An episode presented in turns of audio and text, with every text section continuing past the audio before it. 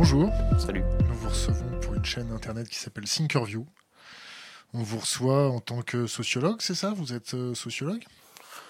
Ouais, c'est le métier que j'ai entre les mains. Après, euh, ça définit pas euh, toute ma vie, mais Alors on va la définir. C'est quoi votre vie et comment on pourrait définir votre vie?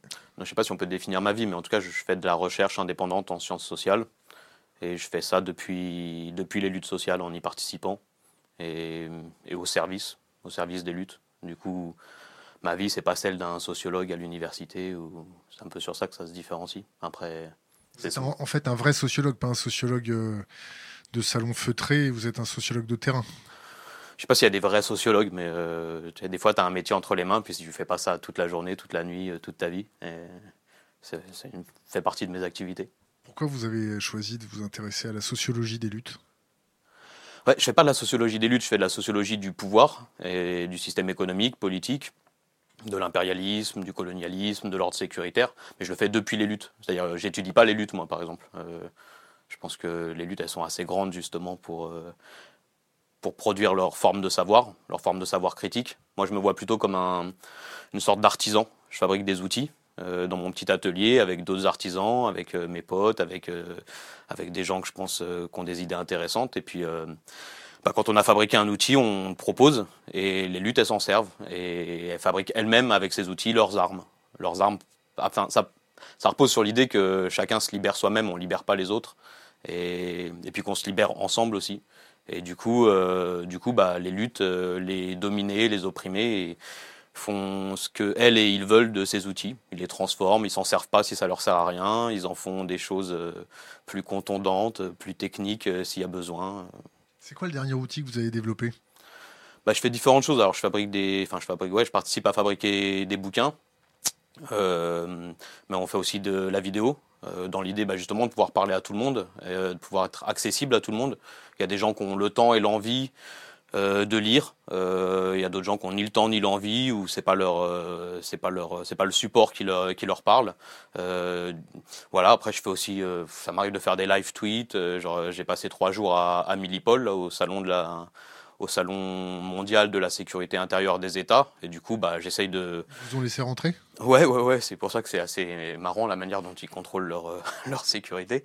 Et euh, mais en fait, justement, c'est ça que tu découvres aussi, par exemple, c'est que hum, c'est qu'il y a une dimension spectacle et ultra médiatique qui fait que qui fait qu'ils ont besoin de montrer les dispositifs qu'ils mettent sur le marché et que, du coup ils ferment pas complètement euh, leurs portes à ce que différents types de médias y entrent. Et puis en plus, vu qu'ils sous-traitent euh, à de la sécurité privée, euh, ils font pas non plus euh, énormément gaffe à qui rentre. Et puis bon, bah, après, je suis aussi je fais de la recherche comme un, aussi comme un journaliste d'investigation, c'est-à-dire tu peux pas non plus euh, m'empêcher de rentrer. Vous n'avez pas de carte de presse? Ça dépend. Non, j'ai pas de carte de presse, mais par contre, euh, je suis comme un, je suis l'équivalent d'un pigiste pour certaines, euh, certains médias sur Internet ou certaines revues. Et, euh, et voilà, bah du coup, bah pour pour Millipol, euh, je fais un travail de de mise à disposition de ce qui s'y passe à l'intérieur quoi là avec du tweet on l'a fait aussi je sais pas il y a quelques jours pour une journée organisée par Survie sur sur la France Afrique sur le néocolonialisme où bah pour tous les gens qui sont qui peuvent pas être présents et ben j'essaye de mettre à disposition les contenus euh, qui ont été développés euh, pour se faire de l'auto-formation collective euh, voilà pour s'organiser Est-ce que vous êtes fiché S? Oui, j'ai une fiche S, ouais, qui a été mise dans mon. Je passe en procès là, en, en avril et du coup, pour bien me, pour bien construire la figure de le, le, le- chef du syndicat Alliance euh, de la police nationale, il, dit que je fais partie des idéologues euh, des anti-flics et du coup, euh, pour bien alourdir mon dossier, euh, parce que du coup, je me suis fait tabasser par par la police nationale au cœur du commissariat central de Toulouse en 2013. Et bien sûr, la police, pour se couvrir, comme à chaque fois qu'elle tabasse des gens, elle a porté plainte contre moi. Et donc, ma plainte, il n'y a rien du tout, mais c'est moi qui passe en avril devant un juge pour euh, outrage, euh, violence et rébellion. Et du coup, pour bien construire la figure de, de l'idéologue anti-flic, ils ont mis ma fiche S euh, dans le, dans le Versé au- dossier. Ils l'ont versé au dossier. Et, et- dans votre fiche S, il y a marqué quoi? Vous avez eu accès à cette fiche? Bah, j'ai accès parce qu'elle est dans le dossier justement. Après, il n'y a rien marqué d'autre que ne pas attirer l'attention et euh, je sais plus ce que c'est le terme euh, appartenance à. Euh, je sais plus s'ils disent mouvance d'ultra gauche ou anarcho autonome, une, une connerie comme ça. Et euh, en fait, tout ce qui rentre pas dans leur, euh, enfin tout ce qui leur résiste et qui rentre pas dans les cadres de ce que en général ils appellent l'islamiste, et eh ben tu te retrouves dans la catégorie ultra gauche, subversif. Il disait subversif avant. Quand on veut tuer son chien, on dit qu'il a la rage. C'est ça. C'est ça. C'est ça. Ça vous fait quel effet d'avoir une fichesse? Je sais pas. Euh, c'est un peu, euh, c'est un peu emmerdant euh, quand tu sors du territoire européen parce que du coup, en fait, on t'arrête à chaque passage de frontière et et si t'en as marre et que tu te soumets pas exactement à ce qu'ils attendent, eh ben on te fait rater ton avion suivant, etc. Mais bon, pour les pour les profils comme moi, c'est-à-dire, enfin, je dis comme moi pour les, en gros pour les blancs. Hein, on t'emmerde pas beaucoup plus que ça. Enfin, si, des fois, tu te fais défoncer dans un commissariat, mais euh, je veux dire, ça n'a pas la même implication que pour les fichiers S euh, catégorisés euh, islamistes, où là, on te pourrit ta vie familiale, ta vie au quartier, où tu peux, tu peux te faire. Les flics, ils vous ont pas défoncé pour rien, ils vous ont pas défourré dans un commissariat. Comment ça s'est passé cette histoire-là? Eh ben, alors on va s'écarter un peu du sujet, mais ben on s'écarte, on... va revenir sur le sujet initial, mais ça m'intéresse. Eh ben, alors après, il y a différentes analyses. Moi, mon analyse et avec avec des proches, c'est qu'on traînait dans un quartier populaire du centre de Toulouse et qui sont venus faire ce qu'ils font en général d'habitude, c'est-à-dire euh, chasser. Et et vu que, et vu que bah, on traînait avec euh, des Noirs et des Arabes et des jeunes de classe populaire, et ben euh, ils ont fait ce qu'ils ont l'habitude de faire et ce, enfin ça, ça, repose sur le fait qu'ils sont protégés quand ils font ça.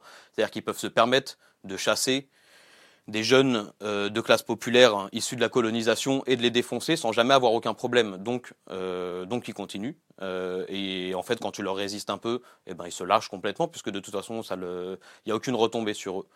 Et que, bien entendu, ils ne gèrent pas de la même manière les étudiants, les syndicalistes. Il y a quand même des conseils de discipline avec la police.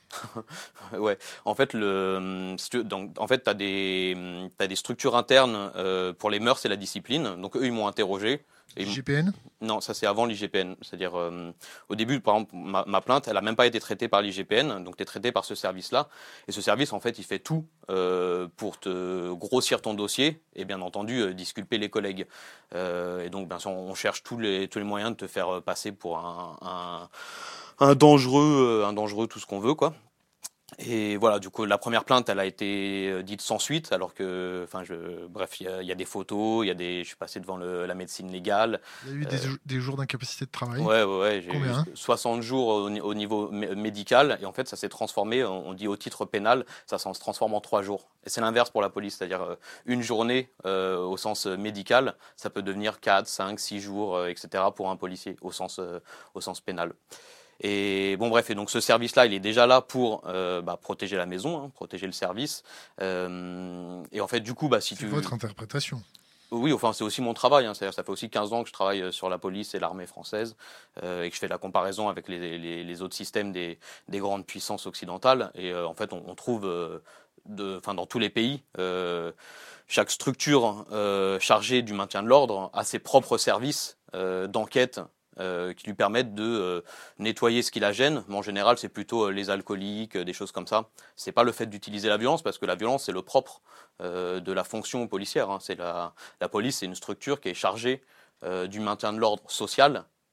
par l'usage de la coercition. Ça, c'est votre interprétation aussi. La police, bah, c'est pas une interprétation. Enfin, oui, c'est un cadre théorique d'analyse. Pour protéger la population, non Non, euh, ça c'est pas une interprétation, ça c'est la fiction légitimante, c'est le le discours d'État, c'est le récit d'État qui permet de légitimer le fonctionnement de cette institution-là. C'est ce qu'on nous apprend depuis euh, la maternelle euh, que la police elle est là pour protéger la veuve et l'orphelin, sauf qu'en fait on sait exactement, enfin ça dépend pour qui et où on vit, mais par contre quand on grandit dans les classes populaires, dans les quartiers populaires, on sait très bien que en fait s'il y a une veuve et un orphelin qui ont un problème, la police de toute façon elle vient pas, pas pour ça, et que en fait la police elle intervient dans ces formes d'intervention et, et de ce qu'elle produit, ça n'a jamais rien à voir avec la défense des habitants des quartiers populaires. La fonction de la police dans les quartiers populaires, et ce qui est une de ses fonctions principales, c'est de maintenir la ségrégation, euh, un système d'oppression, c'est que chacun reste bien dans sa classe sociale, c'est qu'on puisse pas bouger. Euh, et puis, bah, c'est une forme aussi de, de maintien d'un ordre, on pourrait dire, d'un socio-apartheid. Est-ce que vous avez étudié le code de déontologie de la police nationale? Et eh Oui, mais c'est une blague, ça. Quand est-ce qu'il a changé? Mais en fait, c'est pareil, ça fait partie d'un récit légitimement. C'est-à-dire même on peut en discuter, même tu fais des entretiens avec des policiers, ça les fait marrer, même ils ont plutôt tendance à gueuler sur ce truc-là, de dire c'est quoi ce truc-là, l'existence d'un code de déontologie, ça voudrait dire qu'on ne serait pas exactement dans les pratiques qu'on veut. Mais la base de la sociologie de la police, même pas mon courant à moi, parce que moi bien sûr je suis dans un, dans un courant d'analyse critique, mais même les, courants, euh, dire, euh, les plus mainstream de la sociologie de la police, considèrent que la base, c'est que la police ne met pas en œuvre la loi et que la plupart des policiers ne connaissent pas la loi. Pour connaître la loi, il faut euh, avoir un bac plus 5 en droit. C'est pas la fonction de la police. La police, elle, est, elle met en place Gardien des régimes. de la paix, c'est bac plus 1, c'est ça hmm Gardien de la paix, c'est bac plus 1 bah ça, dépend même. Tu as, as, des ADS, des adjoints de sécurité, euh, qui n'ont aucun diplôme euh, dans la police. Revenons au code de déontologie de la police nationale. C'est une fiction. Quand est-ce qu'il a changé? Mais il, il, y a en fait sous. Il a changé récemment. Le, il a été mis en place en 89 ou 90. Par qui? Jox Par Jox, à la suite euh, des manifs contre la loi de Vaquet et, de, et du meurtre de Malik Ousekine, où du coup il s'agissait de dire on va restructurer la police, on va la moderniser et on va vous faire une police bien propre, etc. Euh, le fait est que, en fait, avec le développement du système sécuritaire, on a juste vu depuis ce temps-là euh, monter le nombre de personnes tuées par la police, mais aussi mutilées. Alors bien entendu, dans le quels sont vos stats, quelles sont vos sources? Bah, les sources, c'est on fait de l'enquête toute l'année, on récupère le nombre de le, nom et la et le statut social des personnes qui sont tuées par la police. Et donc on tourne entre ça dépend des enfin la moyenne, elle est entre 12 et 16 17 donc on tourne autour de 15 morts euh, de personnes tuées par la police. 99% des habitants des classes populaires, euh, pareil à 95% euh, des personnes non blanches, des noirs et des arabes. Vous faites des statistiques ethniques? Bah, ethnique, euh, en fait, euh, sociale même, hein, parce que c'est cette société qui C'est autorisé en France des statistiques euh, ethniques? Non, c'est pas autorisé. C'est pas autorisé pour l'État. Par contre, la sociologie, elle fait ce qu'elle veut. Et, hum, et dans les pratiques réelles de la police, c'est quelque chose qui est au cœur de, des usages. C'est-à-dire même, enfin, je sais pas si tu as déjà fait une garde à vue ou si tu avais déjà fait un tour dans un dans une, dans une voiture de police, mais en fait la manière dont il désigne un suspect, euh, c'est directement c'est par la couleur de peau. Hein. Euh, euh, ou, ou ce qui, des fois ils disent NA, NA pour nord-africain, c'est-à-dire vraiment le, enfin, le, le, dispositif colonial, hein, de, désignation coloniale. Revenons à notre code de déontologie. il a changé si mes souvenirs sont bons. D'ailleurs, on demande à la communauté de fact-checker en direct avec Capitaine Fact. A changé en 2014, non? Sur, à, quel niveau? Au niveau euh, de ce que doit protéger la police? Bah, moi, je suis pas au courant. Mais euh, là, les, changements qu'il y a eu, il y a eu des mmh. consignes en interne, par exemple sur les usages des armes intermédiaires. Donc là, on a sur le, les lanceurs de balles de défense, où donc on va, ils vont plus être utilisés en maintien de l'ordre, mais seulement en retour à l'ordre. On rentre dans des trucs précis. Euh, c'est-à-dire que tu as des, des, usages différenciés en fonction aussi des préfectures, en fonction des préfets. Tu as des usages là on revient encore une fois sur ça, l'usage réel et les cadres théoriques, c'est pas les mêmes. C'est-à-dire que là, par exemple, euh, les grenades offensives qui ont été euh, théoriquement interdites après la mort de Rémi Fraisse, eh ben, on en a retrouvé dans différentes manifestations dans les mois qui ont suivi. Euh, l'usage, par exemple, des grenades de désencerclement, ça c'est théoriquement, légalement, ça a toujours été dit, c'est un truc qui doit être balancé dans les pieds à je sais plus combien de mètres, en fait, dans la plupart des cas où elles sont utilisées on a des on a des retours d'expérience où euh, bah, en fait c'est tiré en plein visage euh, ou qu'on vise au-dessus des têtes pour que ça retombe à ce niveau-là, que ça retombe au, niveau au niveau du torse, etc. C'est-à-dire euh, quand je, reviens sur le fait que c'est une fiction, mais en fait ça s'applique à tous les niveaux de la société. Il y a des discours d'État qui sont là pour permettre à des institutions de fonctionner, et il y a les usages réels. Et les usages réels de la police, c'est tout sauf euh, de protéger la population. Et en fait, ça dépend de quelle population on parle, mais oui, en l'occurrence, c'est de protéger les classes dominantes.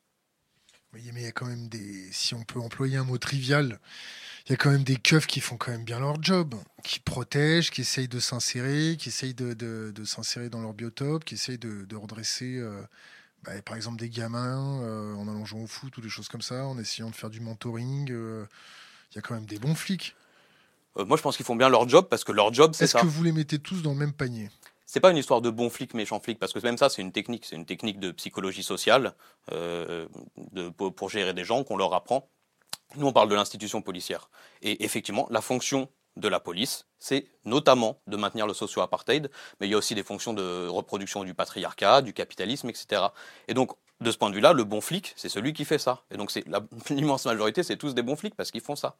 Leur pratique, et c'est pas juste celui qui va t'étrangler à la sortie du lycée, hein, parce que celui qui est dans son bureau et qui a les mains très propres pendant que ça se passe, euh, moi, pendant qu'on m'a mis la tête dans les murs au commissariat de, Toulouse, ils m'ont pas tous mis la tête dans les murs. Par contre, tous les autres, ils étaient euh, dans leur bureau, ils bougeaient pas, ça se passait très bien. Ils n'avaient pas les mains sales. Mais l'institution, elle faisait fonctionner ce truc-là.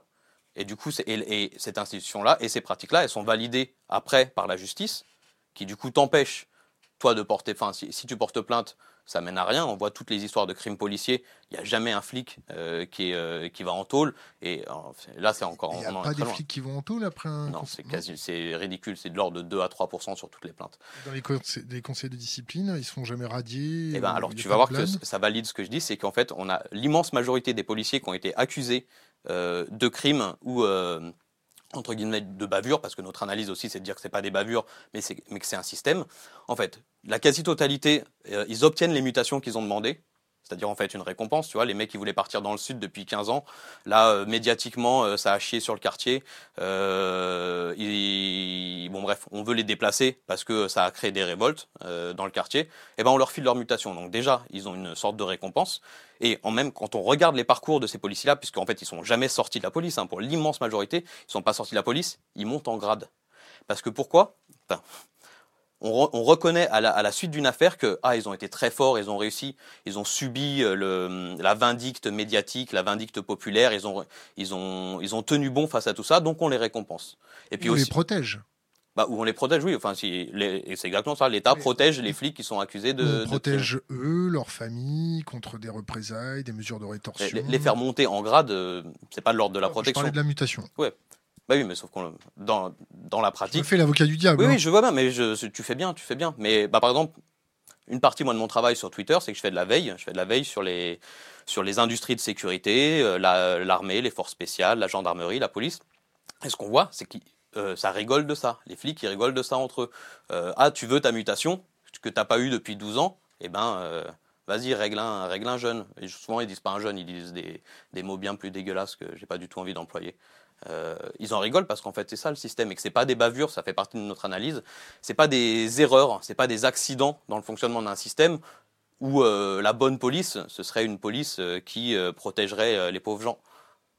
c'est la fonction systémique de la police. Historiquement, hein, tu regardes à toutes les époques, la police, elle est là pour encadrer les classes les plus pauvres. Mais pourquoi? Il y, il y, a une, rationalité là-dedans. Parce que les classes les plus pauvres, c'est effectivement les classes qui menacent l'État, qui menace la bourgeoisie, qui menace les classes dominantes en général. Et donc, bien entendu, des classes dominantes, un État, ils ont raison de se méfier euh, des misérables. Parce que les misérables, euh, ils se soumettent, en général, ils se soumettent pas euh, gentiment à, leur, à la reproduction de leur, de leur galère. La gendarmerie, vous avez un avis dessus?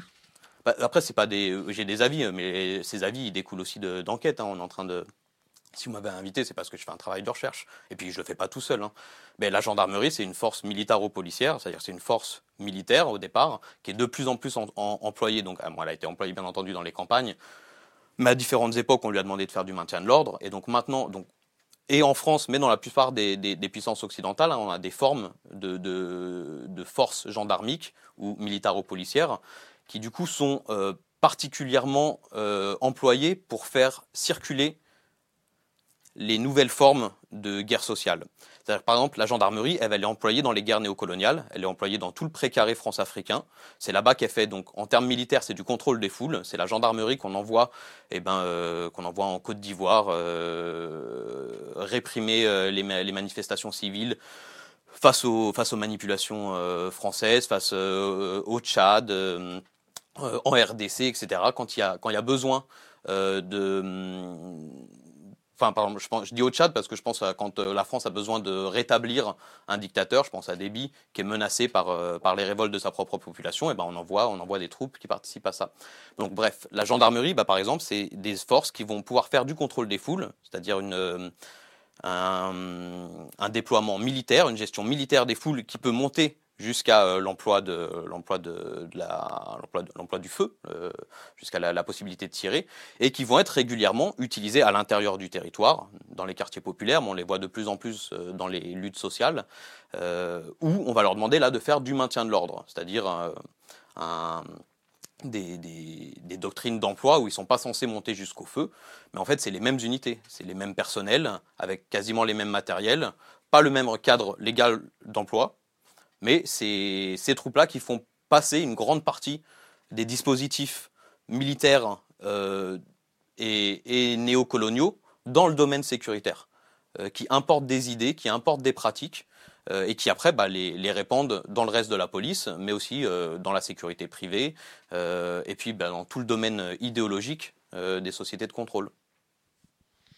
Est-ce que vous avez suivi le, fait qu'on puisse utiliser, je crois que c'est le calibre 7,62 sur le territoire Est-ce que les forces de police peuvent être dotées de ce type de calibre? Ce calibre-là, euh, je sais pas, je, franchement, je ne m'y connais pas euh, très bien en ça. Par contre, euh, les, forces de l'ordre ont été dotées de fusils d'assaut. et bah, d'ailleurs, un mois après qu'elles en aient été dotées, il y, a un type dans son jardin qui s'est fait, fait descendre par une rafale, hein, pas par une balle, hein, une rafale de fusils d'assaut. Où ça Je dirais Grenoble, je crois. Une rafale de fusils d'assaut qui a été balancée contre lui ou c'est simplement un mec qui est resté sur le trigger? Non, non, je, moi je connais pas le, le dossier exactement. La police justifie en disant qu'il avait une arme qui était peut-être factice, mais en tout cas que. Et, au final, y a de toute façon, il n'y a rien eu. Il y a eu une plainte et il n'y a rien eu. Euh, et pareil, dans les semaines qu'on suivi, euh, on a qui c'est qui s'est baladé euh, ostensiblement avec les fusils d'assaut? Bah, C'est les BAC, c'est les unités de BAC dans les quartiers populaires qui venaient bien montrer qu'elles étaient dotées de ces armes-là. Et puis depuis, euh, depuis le mouvement sur la loi travail aussi, on les a vus apparaître dans les manifestations, dans les manifestations contre la loi travail et son monde, ou donc des, des, forces qui sont censées. Ils ont peut-être été dotés de ce type d'armement pour des questions de terrorisme. Ah ben, alors pourquoi, pourquoi alors on les laisse les employer et les déployer ostensiblement euh, face à des luttes sociales, face, à, face aux quartiers populaires, si c'est contre le terrorisme Parce que peut-être que dans les quartiers populaires, c'est aussi un foyer et un terreau d'islamisation profonde, et que peut-être qu'ils font les coques avec leur pétoire, ils sont très contents de montrer euh, leur nouveau joujou, mais c'est peut-être une utilité de, montrer qu'ils sont armés lourdement. Bah, en, l'occurrence, euh, vous me direz, mais on n'a pas eu l'impression que la, montée en puissance des armements ait empêché euh, les attentats euh, depuis lors. Euh, que ce soit au Bataclan ou que ce soit, on n'a pas vu. on n'a pas vu le fait que des, unités de police de, terrain, de quartier, etc., aient pu empêcher quoi que ce soit. en l'occurrence, le, nombre d'attentats, il évolue plutôt en fonction des déploiements et des bombardements français au Proche et au Moyen-Orient. Et non, les revendications, et ça pareil, on le voit quand on suit les, sur les réseaux sociaux euh, euh, les, fils policiers, mais aussi au niveau des revendications des syndicats de police, eux considèrent que ça fait partie de l'arsenal légitime qu'ils doivent avoir pour se faire respecter dans les quartiers populaires. Et bah, personnellement, je pense que ça n'a vraiment rien à voir euh, avec euh, de l'antiterrorisme. L'antiterrorisme, c'est la logique de, légitimation, de justification d'une montée en puissance des armements. Et parce qu'en plus, euh, la montée en puissance de ces armements, répond aussi à des intérêts industriels. Il y a, tout, un, système d'industrie qui, profite allègrement du développement de l'armement policier. J'ai lu euh, un entretien euh, qui s'appelle État d'urgence et business de la sécurité, entretien avec Mathieu Rigouste. Euh, vous parlez de la militarisation de l'espace urbain. Est-ce que vous pouvez développer un peu? Eh ben, C'est lié à tout ce qu'on raconte depuis tout à l'heure. C'est le fait que, bah, notamment depuis les années 60, mais en fait il y, a une généalogie qui est plus longue, qu'on voit une transformation des formes de la guerre et, notamment, et une montée en puissance des industries qui sont liées à la guerre. Alors, les, deux grands, les deux grandes ruptures historiques, c'est les deux guerres mondiales, où du coup on a à l'intérieur des classes dominantes, à l'intérieur des bourgeoisies occidentales, la fabrication de blocs industriels qui vivent de la guerre permanente, ce, que, ce qui a été appelé les, complexes militaro-industriels. Qui a développé le, le, on va dire le concept de guerre permanente? Ça commence par un L.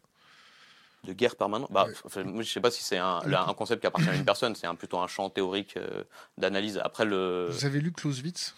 J'ai vu des, j'ai lu des articles sur Clausewitz. Après, Je vous laisse pas continuer. Excusez-moi de vous avoir coupé. Non, il n'y a pas de souci. Sur la militarisation. Et du coup, la militarisation, c'est un processus long euh, de transformation des sociétés occidentales principalement, mais maintenant ça touche, euh, c'est, mondial, et qui est lié au, à la montée en puissance des industries euh, qui vivent de la guerre permanente. donc ces industries-là, elles ont bouleversé euh, la classe politique euh, pendant les deux guerres mondiales. Et puis dans l'après 68, ou même plutôt, pendant le moment 68, où du coup on a à la fois des révoltes euh, sociales partout dans le monde, dans la jeunesse, mais aussi un développement des, mouvements révolutionnaires anticolonialistes, en fait les États du monde occidental sont face au, fait que bah, émergent des nouvelles formes de résistance, de révolte, de contre-attaque qui deviennent beaucoup plus difficiles à gérer. Et donc on va rouvrir le répertoire de l'emploi de la guerre à l'intérieur du territoire et contre des populations civiles. L'ennemi intérieur. Bah, par exemple, on va, on va, d'un point de vue idéologique et imaginaire, on va aller chercher ces figures-là parce que ça permet de justifier euh, tout ça. Mais ça va passer à plein de niveaux. Ça va, ça va passer, donc on l'a dit, par la transformation des dispositifs policiers. Donc là, quand on dit militarisation, il ne s'agit pas de dire que c'est la guerre à l'intérieur. Il s'agit qu'il y a un processus de transformation des sociétés de contrôle, des formes du contrôle, qui va puiser dans les répertoires de la guerre. Il ne s'agit pas de dire que la police est devenue l'armée, mais qu'il y a des hybridations entre les domaines policiers et les domaines militaires. Et puis ça marche dans les deux sens. C'est-à-dire qu'on voit que les formes de la guerre, des guerres néocoloniales, de la guerre à l'extérieur, bah aussi prennent des formes policières, de police globale.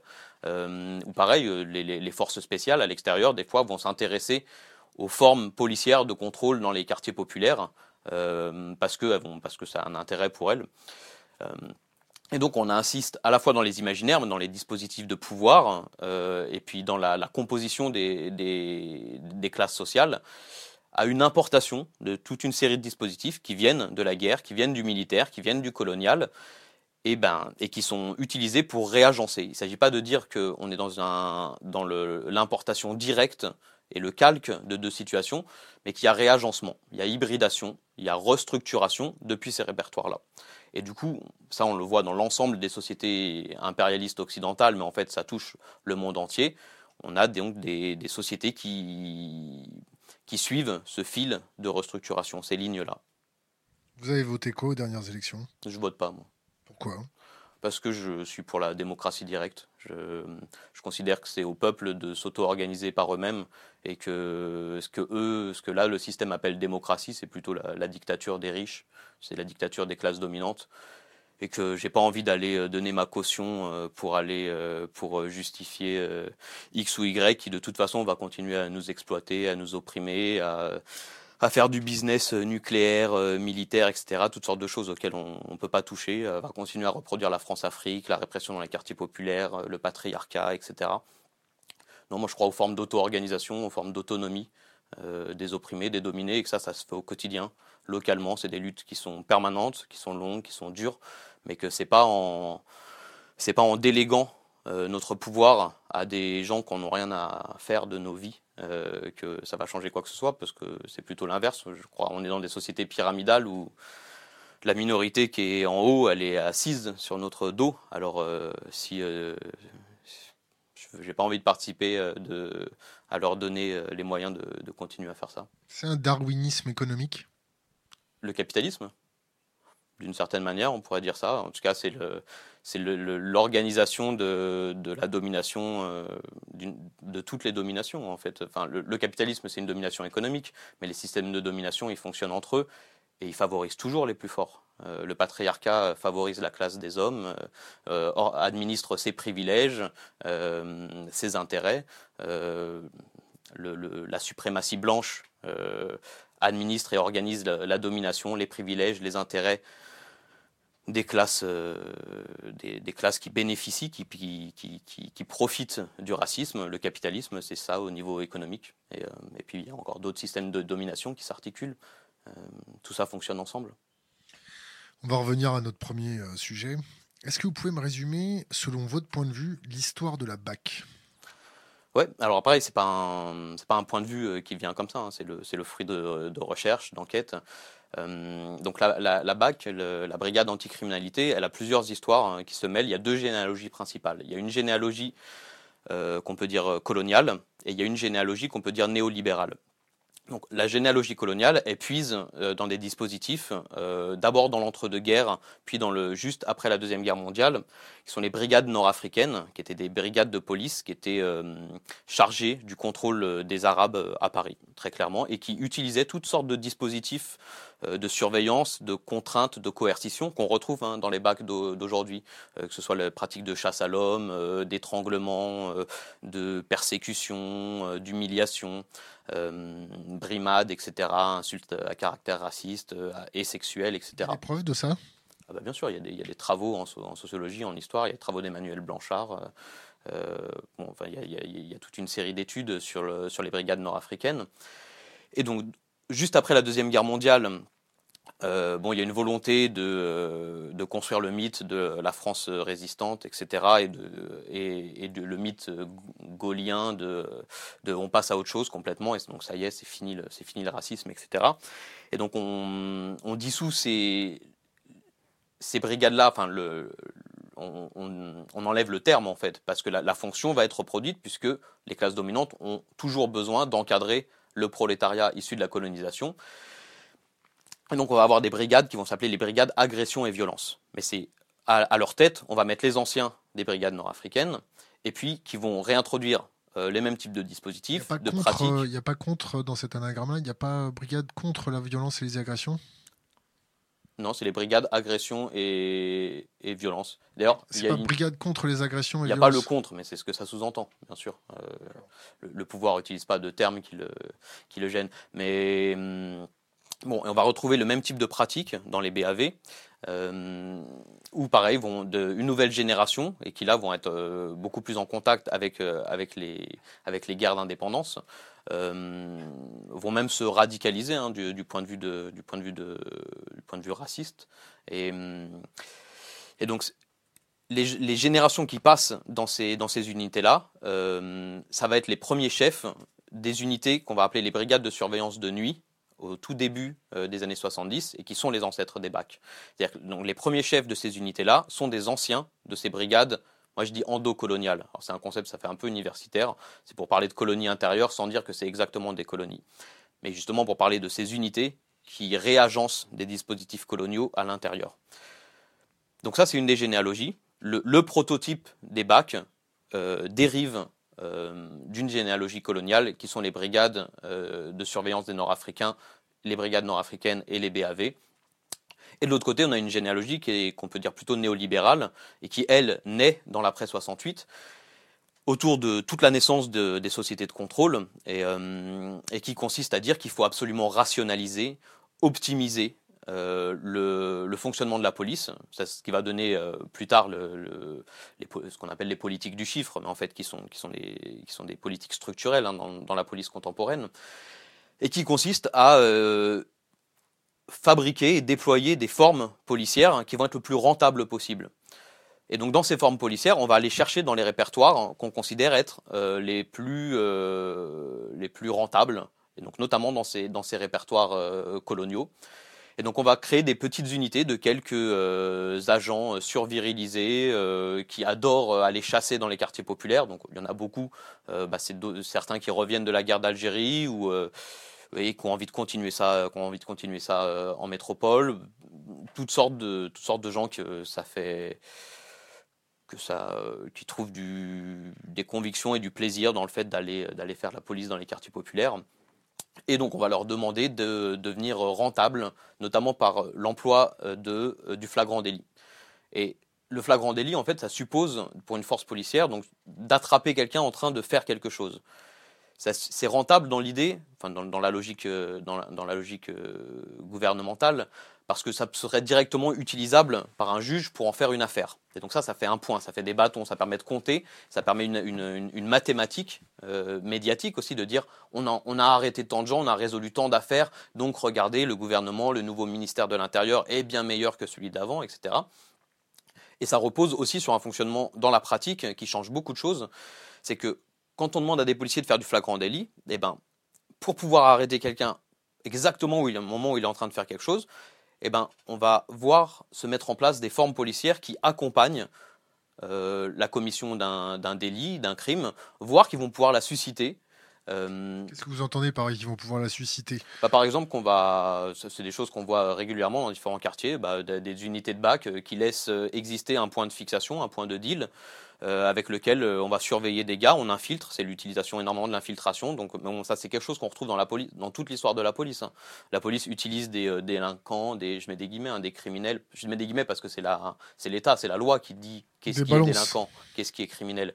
Des balances, mais aussi des types qui travaillent vraiment dedans, c'est-à-dire et avec qui on va pouvoir voir tout un, le, fonctionnement de tout un, un, circuit paralégal, c'est-à-dire que as des, du coup, tu as, des, as des gens dans la police et dans la justice qui vont vivre aussi de ces trafics-là, qui vont récupérer un peu de matière, de l'argent, euh, faire carrière sur ça, parce que du coup, le, euh, être un, tu, vas pouvoir te présenter comme un super policier qui a fait plein d'affaires, justement parce que tu as infiltré plein de gars dans un, dans un, sur un marché, par exemple, sur un marché, sur un business de deal. Euh, bon, du coup, je, reviens à la généalogie des bacs, mais cette logique de rentabilisation, d'optimisation, de rationalisation de, la productivité policière, eh ben, elle va aller vers le développement de petits groupes, de, des unités commando de la police, et là on retouche à la, militarisation, c'est-à-dire qu'on va aussi chercher euh, à adapter pour l'intérieur du territoire ces formes euh, qui se développent de plus en plus dans les guerres néocoloniales, qui est la forme commando, du petit groupe d'unités spéciales, euh, qui peut euh, naviguer à l'intérieur, autour et à l'extérieur du droit euh, pour, pour réaliser son coup, son affaire. Et donc on va, bah, on va, voir ces deux logiques-là, la, logique néocoloniale et la, logique néolibérale fusionner tout au long des années 70, prendre réellement forme dans les années 80 et être généralisée euh, à la fin des années 80, au début des années 90, sous Pasqua notamment, parce que a bien, parce que du coup à ce moment-là, le dispositif a bien été testé. On a vu ce que ça produisait. On a vu que par exemple, allié de la BAC et des médias autour d'un quartier populaire, ça produisait des révoltes, forcément, quand tu, enfin que ça, ça produisait des révoltes qu'on peut médiatiser, et donc que ça ouvrait des nouveaux circuits d'intérêt. C'est-à-dire que on pouvait, la BAC produit des révoltes parce qu'avec le harcèlement, l'oppression, les brutalisations, euh, les gens ne se laissent pas faire, se révoltent. Et quand on a les médias autour, eh ben, on est capable de construire l'image d'un quartier dont on ne peut plus rien faire. Un quartier perdu, euh, une zone sensible dont il n'y a plus rien à récupérer, etc. Vous avez déjà fait un tour à Grigny? À Grigny, non, mais par contre, je suis, né à, je suis, né à, Gennevilliers, euh, j'y ai passé 30 ans, qui est du coup un des lieux d'expérimentation des, nouvelles politiques de, de, rénovation urbaine, parce que c'est là que je voulais en venir. C'est que quand tu allies des polices féroces et des médias, tu peux construire l'image d'un quartier dont on ne peut plus rien faire, et donc tu peux mettre en place euh, tout un programme de rénovation urbaine, et qui consiste en fait à détruire de l'habitat populaire, qui est souvent, euh, qui pourrait être réadapté, ou en tout cas si on demandait son avis à la population, en général la population elle n'est pas pour les destructions, et en général elle met en place des luttes, des résistances euh, face à ces destructions-là, bien entendu, sont jamais écoutées. Et donc l'alliance euh, des grands médias, des médias dominants et d'unités de, féroces euh, de police permet euh, de mettre en place tout, des programmes de rénovation urbaine qui sont devenus vraiment le, le, cœur de la, restructuration, de la restructuration du capitalisme contemporain. Et où on voit que les investissements géants qui sont faits en ce moment dans Toulouse Métropole, Grand Paris, etc., qui est-ce qui profite en premier lieu de ça? C'est les mêmes industriels qui profitent des guerres néocoloniales. C'est les grands industriels du bâtiment, euh, Vinci, Bouygues, etc. Les grands industriels de la sécurité et du numérique, euh, Thales, euh, etc. Il y, a la Farge qui s'est fait attraper là. Bah, ben, la, Farge s'est fait attraper, mais comme en général la plupart des affaires, on ne sait pas s'ils sont encore coupables. Hein. Non, bon. En tout, cas, ceux dont ils sont accusés, a priori, de les. Présomption d'innocence. Oui, oui. Euh, c'est important. Hein. Moi, ce que, je, ce que je voulais défendre par rapport à l'analyse, c'est qu'en général, les affaires qui émergent et dont on entend parler médiatiquement et enfin, qui sont déroulées médiatiquement, c'est le sommet de l'iceberg. Revenons à la militarisation de l'espace urbain. Quand euh, la ville change, euh, les policiers ou la préfecture de police est conviée aux réunions d'urbanisme. Pourquoi? Bah Parce qu'on considère que que la sécurité, euh, euh, c'est un, des, un des enjeux euh, fondamentaux de la nouvelle ville. Mais comme les services incendies, les pompiers, et choses comme ça, non? Je dirais pas comme. Pourquoi pas comme? bah Parce que je pense qu'on donne beaucoup plus de pouvoir et de légitimité aux services de sécurité qu'aux pompiers ou, à la, ou à la sécurité, même dans les services de sécurité, à, la sécurité répressive qu'à la sécurité quand civile. Les pompiers, quand les pompiers sont obligés de se former à l'exécution de leur, leur, métier en période insurrectionnelle, ils sont obligés de, se faire assister par la police pour aller éteindre des feux, des fois volontaires, où il y a des guet-apens à keuf. Qu'est-ce que vous en pensez de ça? Moi, j'en pense rien, mais ah, c'est vrai que c'est quelque chose qu'on a, on a, on a, on a, du mal à, à comprendre quand on l'a pas vécu, quand on l'a pas observé depuis les quartiers populaires. Mais dans les quartiers populaires, en fait, on le voit très bien. Euh, en général, c'est comme pour la police. En, quand les gens ont, besoin d'une intervention, ça vient pas parce que justement, euh, il y a tout ce mythe qu'on va se faire attaquer, etc. Et à l'inverse, ils se prennent des pavasses quand même les pompiers, ça dépend, non Ça dépend. C'est des pompiers, pas tout le temps. Ça, c'est ça, bah, heureusement que ce soit pas tout le temps. C'est souvent ce qui est mis en avant. Mais de l'autre côté, en fait, prennent des machines à quand laver, on appelle, des quand trucs on comme ça, appelle non les pompiers pour un incendie, eh ben il y a la police qui arrive. Et la police, quand elle arrive dans un quartier populaire, il se passe tout le temps la même chose. Harcèlement, humiliation, répression. Ça vient casser des familles, ça vient casser des vies, ça vient casser des corps, ça vient casser des histoires. Et donc, bah oui, euh, dans la jeunesse, souvent, c'est quand même. Enfin, je ne vais même pas le, le délégitimer en disant que c'est les plus jeunes. Mais en tout cas, c'est parmi euh, les jeunes qui euh, sont dans la rue le, plus jeune. Enfin, c'est pour dire les plus pauvres aussi. Hein, C'est-à-dire ceux, ceux, ceux qui ne peuvent pas rester dans les appartements parce qu'il n'y a pas la place, parce que parce que c'est insalubre, etc. Et qui se retrouvent dans la rue le plus tôt possible, qui se retrouvent face au fait que quand les pompiers viennent, ils viennent avec la police et que tout le monde se fait euh, réprimer, quadriller. Et du coup, bah oui, il y a une assimilation euh, parmi une partie des habitants entre euh, force de pompiers et force de police, parce que les pompiers ne viennent plus sans la police. Et donc, à chaque fois que les pompiers viennent, eh ben, tout le monde se fait brutaliser, etc. Quand, UPS refuse de passer dans certains quartiers, pourquoi, à votre avis? Ah, Parce que ça peut arriver qu'ils se fassent, qu'ils se fassent braquer. Dépouiller. Oui. Ah oui, mais alors, et pourquoi on braque euh, et on dépouille des camions du PS dans certains quartiers, pas trop dans le Les habitants de la jeunesse du 16e, elle fait pas ça? Ben, parce qu'elle a pas besoin. Euh, si elle a la jeunesse du 16e, si elle veut la dernière console à la mode, euh, si elle veut, si elle a besoin d'un billet, elle demande à papa et maman. revenons à la BAC. vous parliez de MAD dans cette petite entretien. C'est quoi un MAD Une MAD, une mise à disposition bah, c'était, ça fait partie de ce qui permet de comprendre euh, les politiques du chiffre. Euh, donc une mise à disposition, c'est un point euh, dans la carrière et d'un, commissaire, d'un enfin, dans un, pour un commissariat et puis bah, aussi pour, pour, des, pour des policiers. C'est le fait de, eux disent faire une affaire, les, les ils disent faire des crânes souvent. Et ben c'est le fait quand tu attrapes quelqu'un et que tu peux transformer son cas en affaire judiciaire, qui va être euh, donc le, procureur va ouvrir euh, une procédure et que cette procédure va être euh, va avoir une va avoir une conclusion judiciaire. ça fait un point. On appelle ça une MAD, une mise à disposition.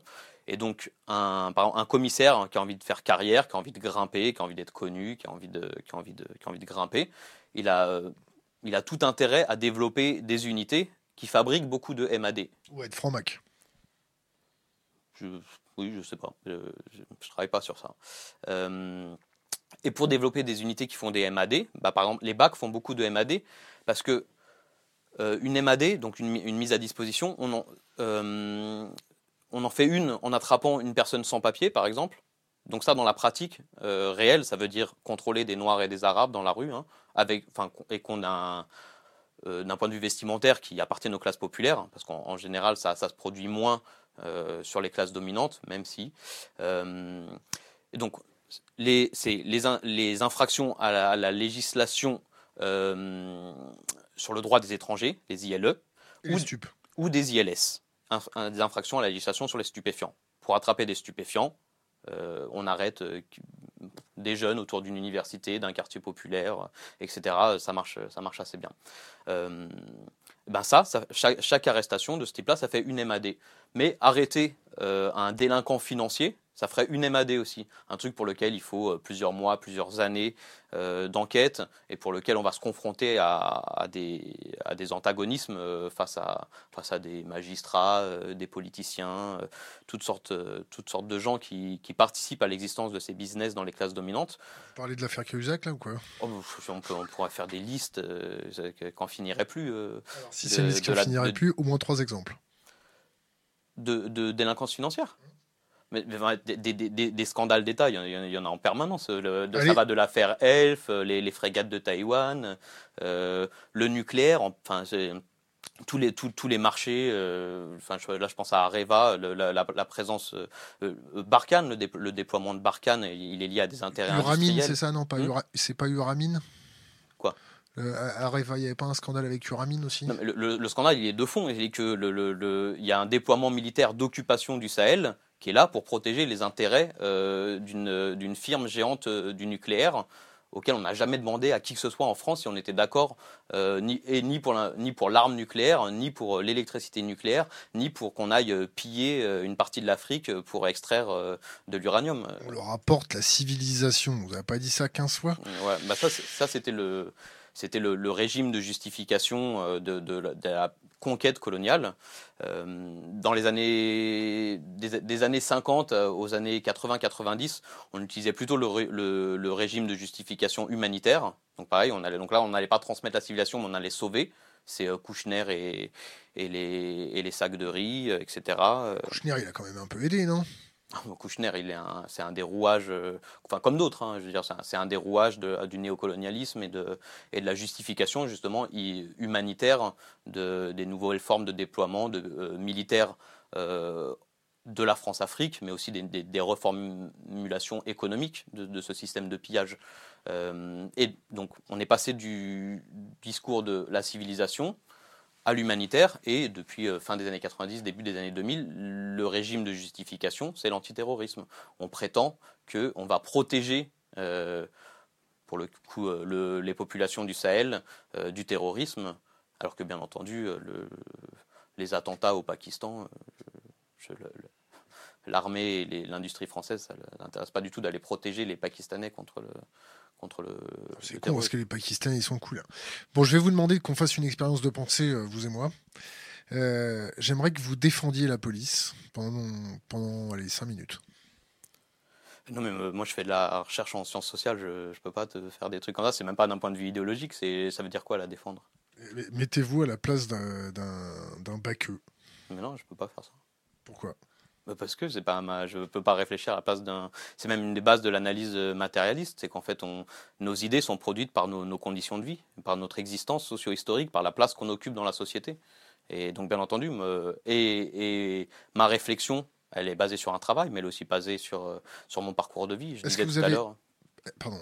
Je disais tout à l'heure, j'ai grandi à Gennevilliers, je participe aux luttes sociales, et bien entendu, et ça faut jamais, faut jamais le cacher. Euh, mon analyse critique, elle est le fruit de la rencontre entre ce travail d'enquête, mais aussi ma position. Je suis, suis précaire dans la vie de tous les jours. Je subis euh, la police dans les, dans les mouvements sociaux, dans les quartiers où j'habite. Euh, mes frères et sœurs se font, se font, se font opprimer, etc. Je peux pas me mettre à la place de, de quelqu'un que je suis pas.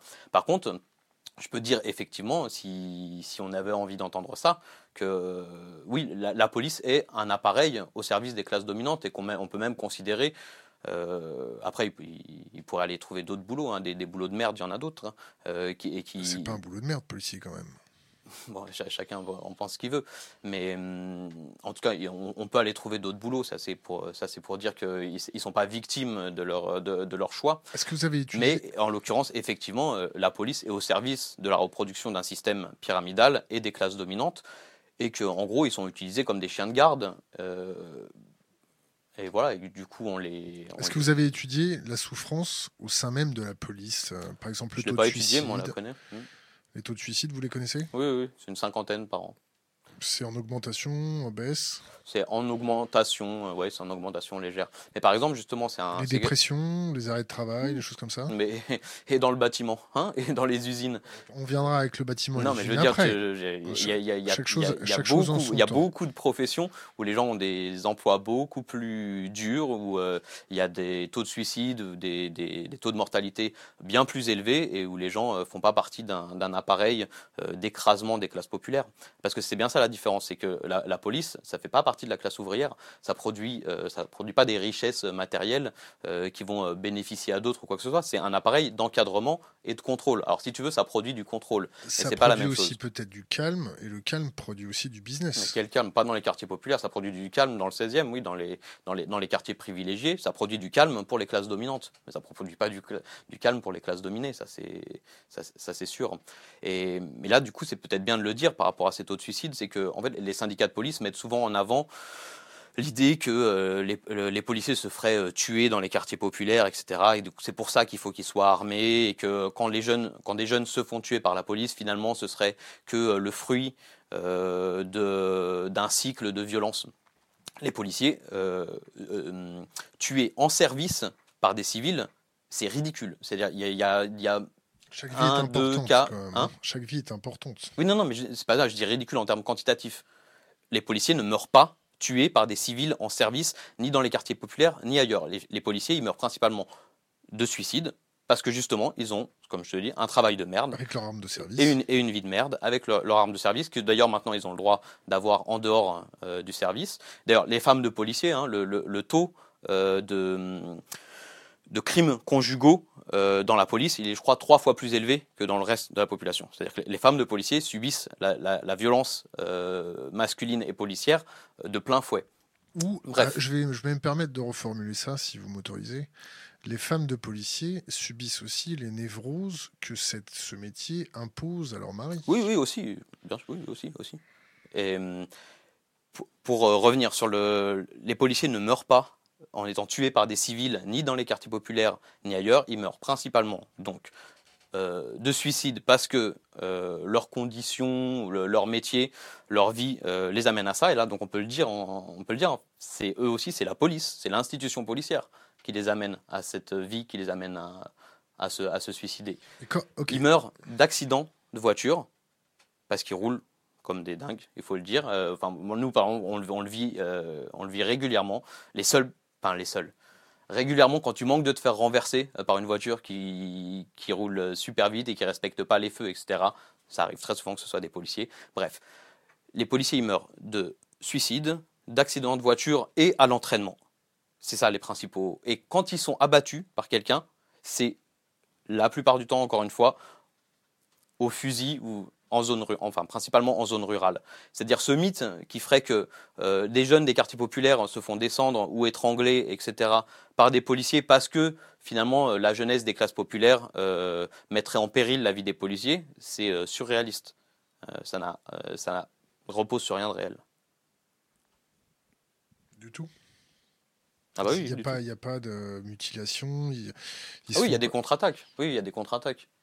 Et ça, je pense qu'il faut même le prendre au. Il faut, le regarder euh, objectivement comme quelque chose de. Enfin, C'est-à-dire, on n'est pas avec la colère contre la police. Il n'y a pas d'enfants qui naissent euh, en colère contre la police. C'est quelque chose qui se construit quand depuis, euh, je me rappelle, hein, enfin, ça, commence à apparaître en primaire en fait. Quand est-ce que vois, vous pensez, est-ce que vous pensez favoriser la colère contre la police? Moi, je favorise rien du tout. J'essaye de fabriquer des outils. Mais par contre, oui, je suis en colère. Ça, je vais pas vous le, je vais pas vous le cacher. Et je fais partie de beaucoup de gens qui sont en colère contre la police. Et mais c'est pas, c'est pas moi qui, par millions, euh, scandait euh, tout le monde déteste la police dans le dans le mouvement contre la loi travail. Euh, c'est pas moi qui l'ai inventé et c'est pas des ni des chercheurs quand on voit, quand on voit des black blocs euh, caillassés comme des mômes, euh, des CRS euh, suréquipés, on reparlera juste après du business sécuritaire à côté de ça. quand on voit des black blocs, d'ailleurs avec les médias sociaux, on les voit bien caillassés du flic comme des mômes. Parce qu'il faut appeler un chat un chat. Ils sont désorganisés, ils savent pas utiliser. Les mômes, c'est les flics? Non, pas les flics, les, les mecs habillés tout en noir là. J'ai jamais vu des mômes s'organiser comme ça. Mais... Bah, c'est des mômes. Non, c'est un, une forme de mobilisation, c'est une forme de, une forme de contre-attaque. D'ailleurs, on l'a vu récemment, même chez les spécialistes dans la gendarmerie, hein, ils le disent, hein, que c'est des professionnels de la manifestation. Des professionnels de que dalle. Ils lancent des pavasses, ils ont trois bouteilles, à trois machins, ils savent pas, c'est de la guérilla euh, de gamins du 16e. Je crois pas du tout. Ça, c'est un argument qui est mis en, qui est mis en avant régulièrement, par exemple, dans l'affaire de la voiture brûlée. Ok, si c'était une vraie, okay, si c'était une vraie guérilla, si c'était des jeunes du 16e, mais c'est pas des jeunes du 16e. Si c'était une vraie guérilla, il y aurait des morts. Ça dépend. Chaque. Euh, il n'y a pas de mort. Est-ce qu'on a déjà vu j'ai entendu, j'ai entendu, j'ai entendu sur une de vos émissions, il y avait un flic en face de vous euh, qui vous disait oui, il y a des, il y a des grappins lancés contre les flics. Moi, j'ai jamais vu un mec. Les grappins, ça c'est quand c'est les marins, c'est quand c'est les ouvriers. Ouais, pour le mec qui disait ça dans l'émission. On n'a jamais vu, on n'a jamais vu un flic se faire choper, se faire séquestrer, foutu dans une cave avec une caméra euh, comme en Afghanistan, avec un flingue dans la bouche, avec des revendications précises. Donc euh, nous, quand on voit les black blocs lancer des petites pavasses, est-ce que vous pensez que les black blocs soient contre-productifs pour les luttes? Mais c'est pas à moi de penser ça. Moi, je ce que j'observe, c'est que le, Black Bloc, c'est une technique. Il y a des, les mouvements sociaux se dotent de techniques face à la police dans la rue, quelle qu'elle soit. Les marins-pêcheurs, eh ben, de temps en temps, ils, euh, tirent euh, au, pistolet d'alerte euh, sur la police. Sur les chantiers dans les années 80, eh ben, ça balançait des boulons de 12 sur les policiers, ce qui est beaucoup plus dangereux que plein plein de choses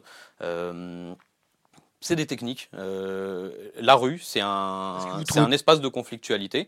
Et on le voit, on l'a vu là récemment dans, des, dans, les conférences euh, de, de, gendarmes spécialisés euh, dans ce domaine-là. Les gendarmes considèrent ça comme une, une technique. Ils disent les Black Blocs sont des professionnels de l'émeute. C'est mais c'est pas un but en soi. Moi, je suis pas là pour le défendre.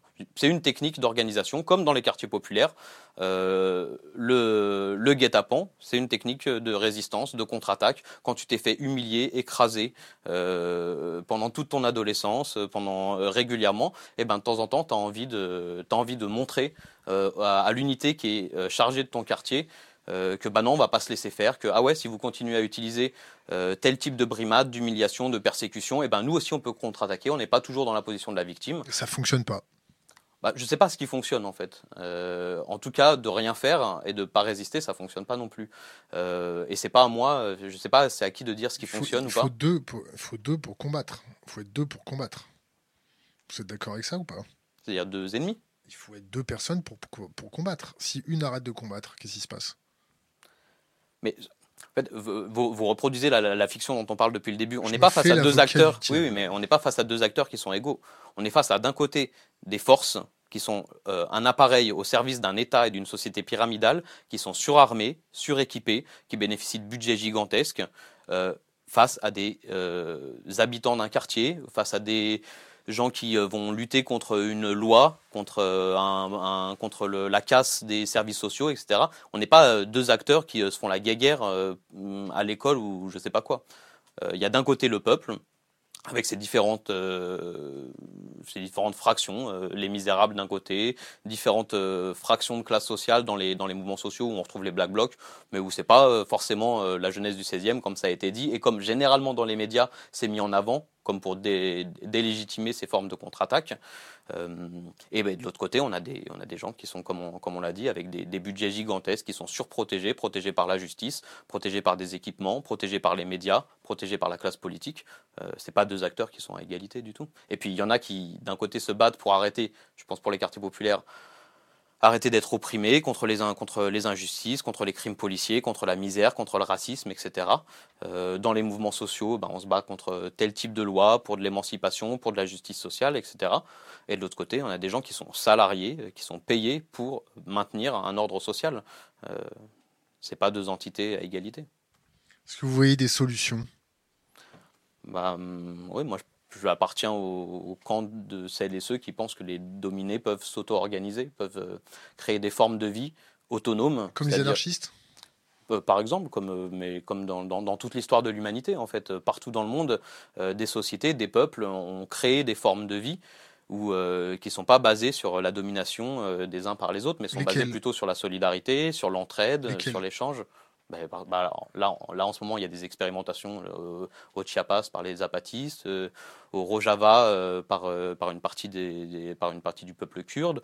on a dans, dans, dans, pas mal de régions en Afrique, en Asie, en, Amérique du Sud, en, Amérique centrale. En France aussi, en France pendant la, à la fin du, la fin du Moyen Âge et la, naissance du capitalisme, c'est aussi une réaction face au fait qu'il y avait des communes autonomes et des communes libres qui qui se laissait pas faire et qui résistait au servage et qu'il fallait passer à un nouveau mode pour les, pour, pour les, les, classes qui profitaient de ce système-là à cette époque-là. Il a fallu restructurer ce système-là et donc il a fallu écraser des formes de vie autonomes qui existaient aussi.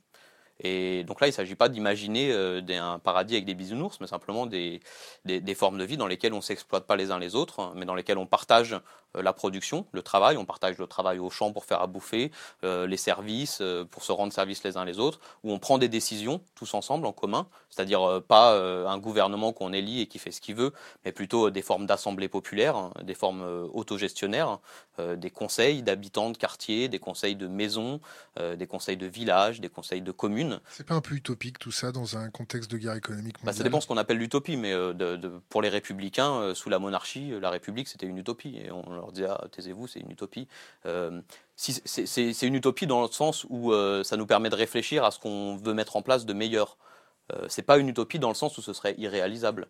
Parce que des formes de vie comme ça, il en a existé partout, il en existe, et qu'elles sont combattues en permanence justement par les systèmes de domination, parce que ça les menace complètement.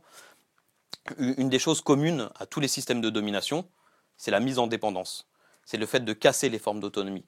Qu'on ne soit pas capable de produire sa propre nourriture et qu'on soit obligé d'aller au supermarché qu'on soit pas capable, qu'on soit plus capable de se protéger les uns les autres et quand il y a un problème, qu'on soit obligé d'appeler la police au lieu de se réunir et de voir comment on va pouvoir régler ça de manière juste, comment on va pouvoir mettre en place une justice réparatrice, par exemple. Ça, c'est des formes qui s'expérimentent partout et qui menacent euh, ce système-là.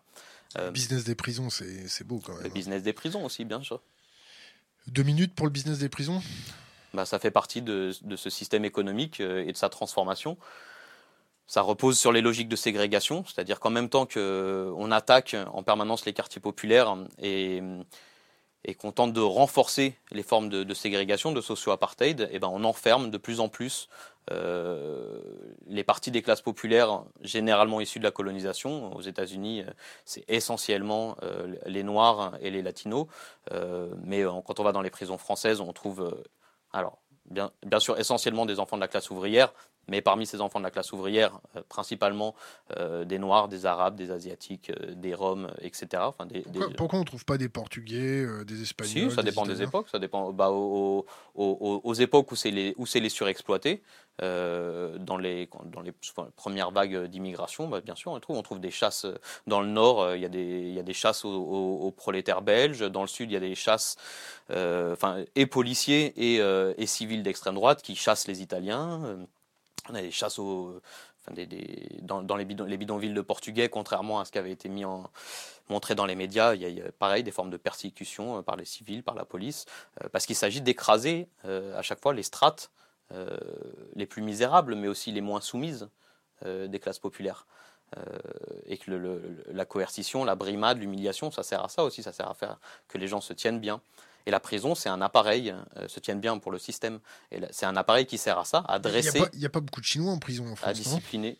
J'ai pas, pas de chiffres. Euh, euh, mais je pense que du point de, il faudrait voir les proportions. Ça sert à rien de parler dans l'absolu sans avoir de, sans avoir de chiffres. Revenons aux solutions.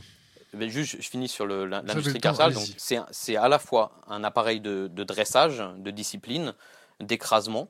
D'éducation bah, d'éducation, les, formes d'éducation qu'on va pouvoir euh, rencontrer en prison, c'est pas le fait de l'institution, c'est le fait de résistance interne, de personnes qui individuellement vont s'engager pour aller euh, transmettre des choses euh, aux prisonniers. Euh, c'est pas la logique de l'institution carcérale d'éduquer les classes populaires. Et donc on, a, cet aspect-là, et on a un aspect qui est un gigantesque marché, un marché, on pourrait dire un des marchés qui, qui, arrive au centre du, capitalisme actuel euh, en, termes d'infrastructures d'encadrement, de, bâtiments, etc., mais de surveillance aussi. Il y a énormément d'entreprises de, numérique et de, contrôle et de surveillance qui font euh, un, business énorme sur toutes les nouvelles formes d'incarcération. Donc, je dis dans les prisons, donc euh, les, formes pénitentiaires, mais aussi les centres de rétention, et les formes, les formes d'internement aux frontières. Euh, tout ceci, c'est un marché gigantesque. Camp de rétention administrative, c'est ça? Oui, centre de rétention administrative. Euh, et où du coup on allonge les, bon, pour, les, pour les centres de rétention euh, les, les, les, durées d'incarcération, mais où en fait le, le, le, développement, enfin le, la surenchère répressive d'un point de vue législatif permet aussi de, en permanence de, de, continuer à construire de nouvelles prisons qui se remplissent automatiquement qui sont toutes en, sur, euh, en, surpopulation. Et presque ça fait partie du dispositif, hein, parce que ça sert aussi à, écraser les formes de vie, cette surpopulation. Et ça génère, un, ça génère à la fois un business pour les entreprises qui participent au fonctionnement de, de, de ces institutions, mais aussi parce qu'on fait travailler les prisonniers en prison et que on a, on a les chiffres à, à Fleury on ne les fait pas travailler, on les occupe. Oui, c'est ce c'est comme ça que c'est justifié. Euh, à, Fleury et à Seyss, là, les derniers chiffres qu'on avait, ça tournait à à peine plus de 1 euro de l'heure. C'est-à-dire des formes de néo-servage. Il faut bien qu'ils se payent le PQ qu'on leur, ne leur donne pas. Euh, voilà, c'est comme ça que c'est justifié. Par exemple, la, présidente, euh, la, la, présidente, la directrice, on pourrait dire la PDG de la, de la, de la maison d'arrêt de Fleury disait ça, que c'était pas un vrai travail, c'était pour les occuper. Sauf qu'ils travaillent réellement pour ça et qu'on a toute une série enfin toute une série, on a, tout un système économique qui vit grâce à ça. L'URSSAF, l'URSSAF a pas son mot à dire là-dedans? Je crois pas. Je sais pas. C'est dommage. Et, on arrive bientôt à la fin de notre interview, il nous reste environ 20 minutes. Euh, j'aimerais qu'on revienne sur les solutions, sur les pistes de solutions pour vous. Je disais, des, enfin, moi, c'est pas à moi de les, donner. Par contre, je crois. Enfin, j'appartiens au camp de celles et ceux qui, qui croient, qui, même qui sont sûrs que les solutions, elles sont chez les dominés, chez les opprimés, elles et eux-mêmes, et qu'elles sont à inventer. Elles sont à inventer et en même temps à récupérer dans des formes qui ont déjà existé, on l'a dit, la, commune, euh, les communes libres, les communes autonomes, et qu'elles sont à inventer aussi euh, tout ensemble. Ces formes-là, elles sont, il nous semble, euh, qu'elles ont intérêt à creuser du côté de l'entraide, de la solidarité, du partage, de formes de vie horizontales euh, et, joyeuses aussi. Est-ce que, est que la, violence est une solution?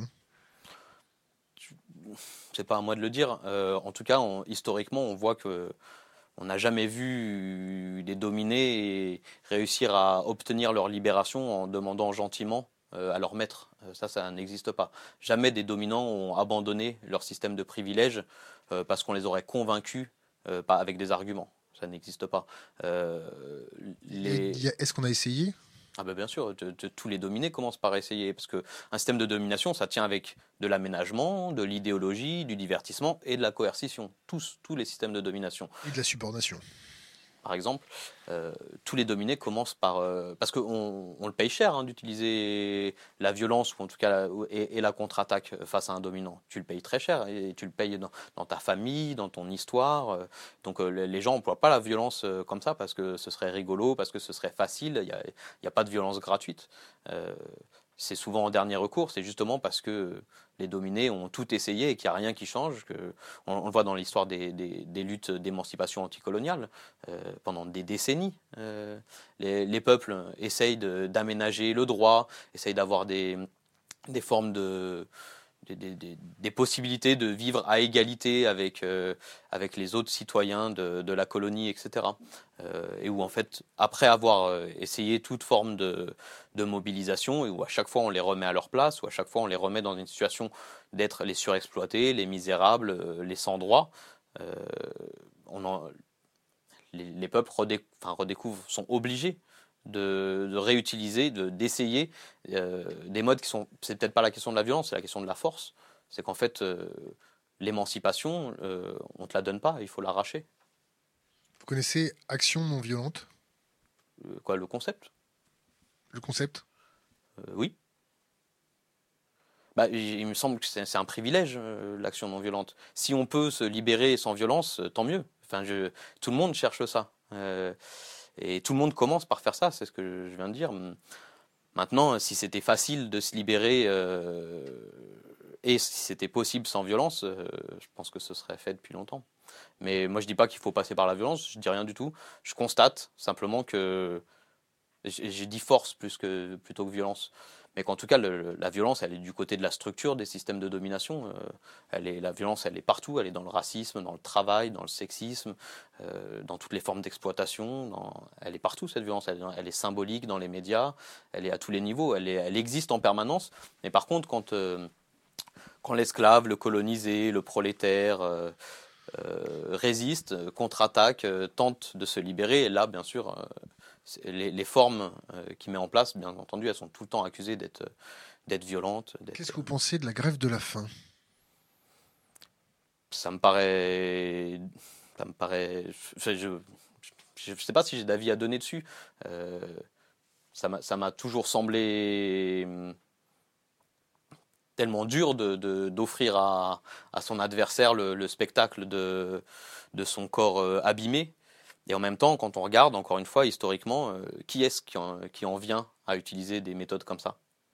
C'est les suropprimés, c'est toutes celles et ceux qui ont utilisé tous les registres, tous les régimes de résistance euh, non violente, etc., et qu'on n'écoute jamais. Et, euh, et, qui en viennent finalement à essayer de, au moins, parce que c'est pareil, c'est pas de l'ordre de la force, mais d'interpeller médiatiquement, mondialement, différentes instances, en disant, bah regardez, je suis dans une situation d'injustice telle que je suis prêt à mettre mon corps en danger, voire en danger de mort.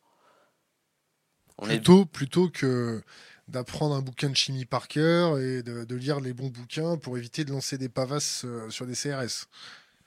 Je ne sais pas si c'est plutôt, euh, peut-être que, on, pareil, quand on regarde historiquement, c'est plutôt des formes qui vont ensemble. Il y a des individus qui, qui utilisent ces formes-là pendant que, pendant que d'autres groupes utilisent d'autres formes. Je ne sais pas, en tout cas, c'est pas à moi de le juger, euh, mais je le comprends. Notre-Dame-des-Landes, qu'est-ce que vous en pensez, la zone à défendre? Bah, Je pense qu'il y a eu une je pense que c'est une expérience euh, importante historiquement dans l'histoire des, mouvements sociaux, dans l'histoire des, luttes d'émancipation, et qu'il y a, il y a notamment là-bas une, chance de, pouvoir euh, essayer de créer autre chose. Euh, comme ça a été dit, des formes de vie plus joyeuses, plus justes, plus solidaires. Vous avez déjà été à Notre-Dame-des-Landes? Oui, j'y suis passé. Vous avez, vous avez été où dans Notre-Dame-des-Landes euh, J'étais dans différents lieux, on a fait des ateliers de. Quels étaient les lieux? Je sais plus les noms parce que j'ai été. Ça ressemblait à quoi l'intérieur? Bah moi j'ai vu des gens qui justement s'entraidaient, euh, essayaient de s'organiser avec les moyens du bord, euh, essayaient de se respecter, essayaient de créer des formes de vie plus justes, plus égalitaires. Ça marchait plus ou moins parce qu'on est quand même toujours dans cette société-là. Par exemple, j'ai aussi vu des, des gens qui mettaient en cause euh, encore le fait que, bah, par exemple, euh, qu'à l'intérieur euh, de, ces territoires-là, eh bah, on pouvait encore subir des formes d'inégalité et qu'il fallait combattre à l'intérieur, que, par exemple le racisme, le sexisme, tout ça, ça s'arrêtait pas à la porte des milieux militants, à la porte des territoires libérés. Mais j'ai aussi vu des gens qui, qui inventaient d'autres formes de vie, des manières de, de faire du pain gratuitement pour tout le monde, de se trouver à manger, de le partager. Le pain de la ZAD, qu'est-ce qu'il est bon. De, de, de, prendre des décisions ensemble, de faire ses propres médias. Pourquoi il n'y a pas beaucoup de noirs à la ZAD, mis à part euh, trois Soudanais qui se battent en duel euh, bah, ça, je pense pas que c'est. Je, je dirais pas comme ça. Il y a une, minorité, bah, parce que je pense que les, personnes euh, qui subissent directement le racisme en France, elles sont prises dans des situations euh, qui parfois les, accrochent à la ville et pour le travail euh, et pour euh, des appartenances à, de la communauté, d'entraide, etc. par contre, donc bien sûr, c'est des minorités, mais c'est des choses qui sont en cours. Il y a des rencontres, il y a du volontarisme qui est fait de la part de certains groupes. Il y a des, et il y a vraiment des, rencontres et des choses qui se construisent entre des habitants de la ZAD et des habitants d'Aulnay-sous-Bois, par exemple. Des rencontres sur des objectifs, des objectifs de vie en commun, des objectifs de libération, où les gens se sont rendus compte que bah qu'ils avaient des intérêts en commun, qu'ils subissaient des dominations en commun et qu'ils avaient tout intérêt à se rencontrer. Euh, voilà, il, y a des, choses qui s'essaient. Après, euh, aussi parce qu'une partie, des, partie des milieux qu'on dit militants, entre guillemets, sont euh, composés de, aussi en partie de, de classe moyenne et qu'une grande partie des, des, personnes de couleur en France appartiennent au, aux classes populaires, voire au sous-prolétariat, et que des fois, y a des, ça, prend plus de temps pour se rencontrer et pour mettre en commun des choses, mais ça s'essaye. Et il y a des choses qui émergent. Euh, et il y a des personnes euh, sans papier qui trouvent des, du refuge euh, à la ZAD, qui trouvent des nouvelles formes de vie plus solidaires, plus protégées. plus précaires, plus marginales. plus précaires, je sais pas. Avec des pathologies, avec des pathologies pour certains quartiers de la ZAD des mecs sacrément amochés parce qu'ils dorment dans des conditions. Je pense pas que ce soit la ZAD qui produit ça, c'est plutôt la société dans laquelle on vit. Et après, les, gens, les gens font ce qu'ils veulent. S'ils vont, s'ils vont, à la, s'ils vont à la ZAD en je sais pas combien il y a de kilomètres de Nantes, enfin, c'est qu'à un moment, ils y trouvent euh, quelque chose qui leur permet de, de survivre un peu mieux, sinon ils iraient pas. Et. Ouais, ouais, ou plutôt garder leur dignité dans la forêt. par exemple. bon, Être acteur de sa vie. Euh, on va retourner à la ZAD. Euh, pas être juste victime d'un système, mais aussi d'être. Euh, on retourne à la ZAD. On retourne à la ZAD. On vous emmène? Pour faire une, petite sociologie sur place Non, moi je n'étudie pas les pas les luttes, j'étudie pas les dominés, j'y participe à la rigueur. si on m'invite là-bas pour y faire des choses avec des gens, pour participer, pour construire ensemble, j'irai J'irai le cœur ouvert, mais j'irai pas pour étudier ou pour regarder, c'est pas le zoo, tu vois. Non, je suis entièrement d'accord, c'est pas le zoo, mais il y a un accueil là-bas qui est chaleureux.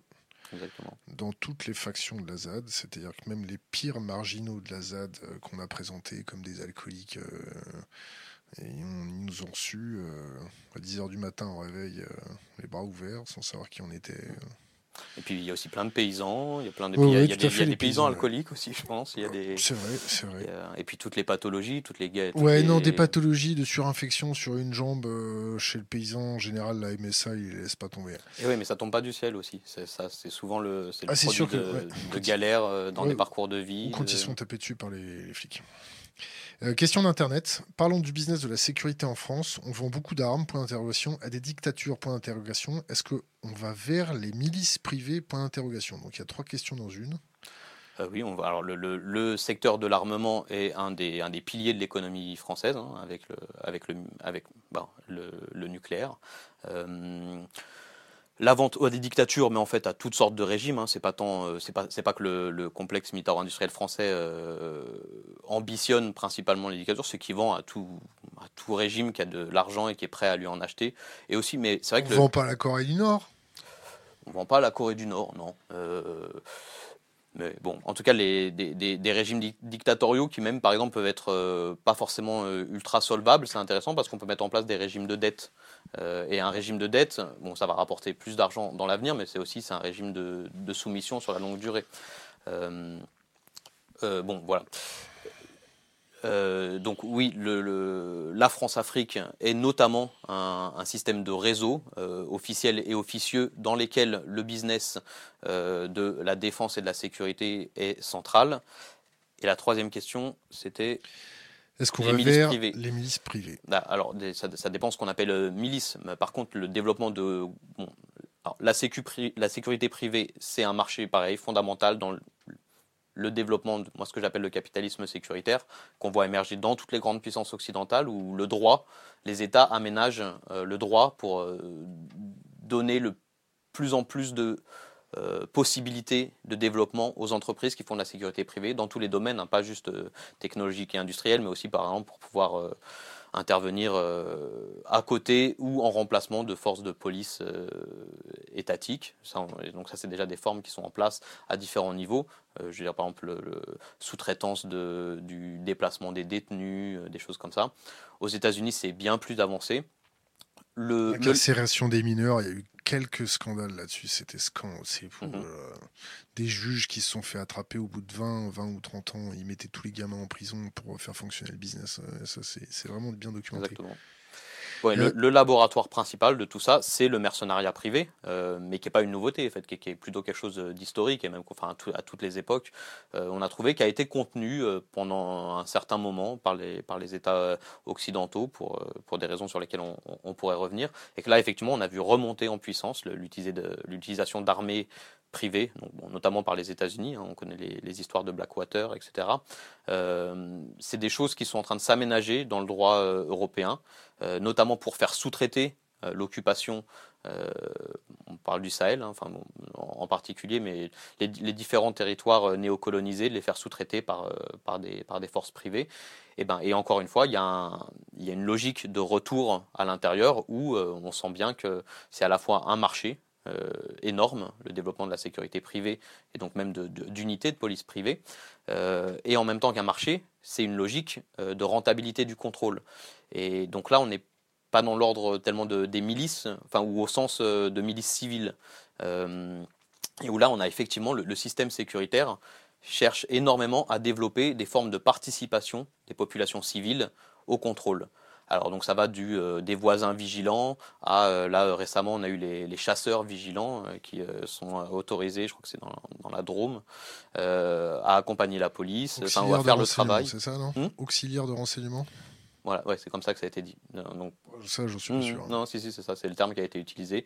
Euh, on a, je crois que c'est à, à Nice, euh, bon, des, des nouvelles euh, applications pour les, euh, sur les téléphones qui viennent de- de- d'entreprises is- israéliennes qui permettent du coup à des civils de filmer euh, d'autres civils et d'envoyer directement les vidéos en les taguant aux centrales de police et donc bah, pour faire le pareil du travail de renseignement, de dénonciation, etc.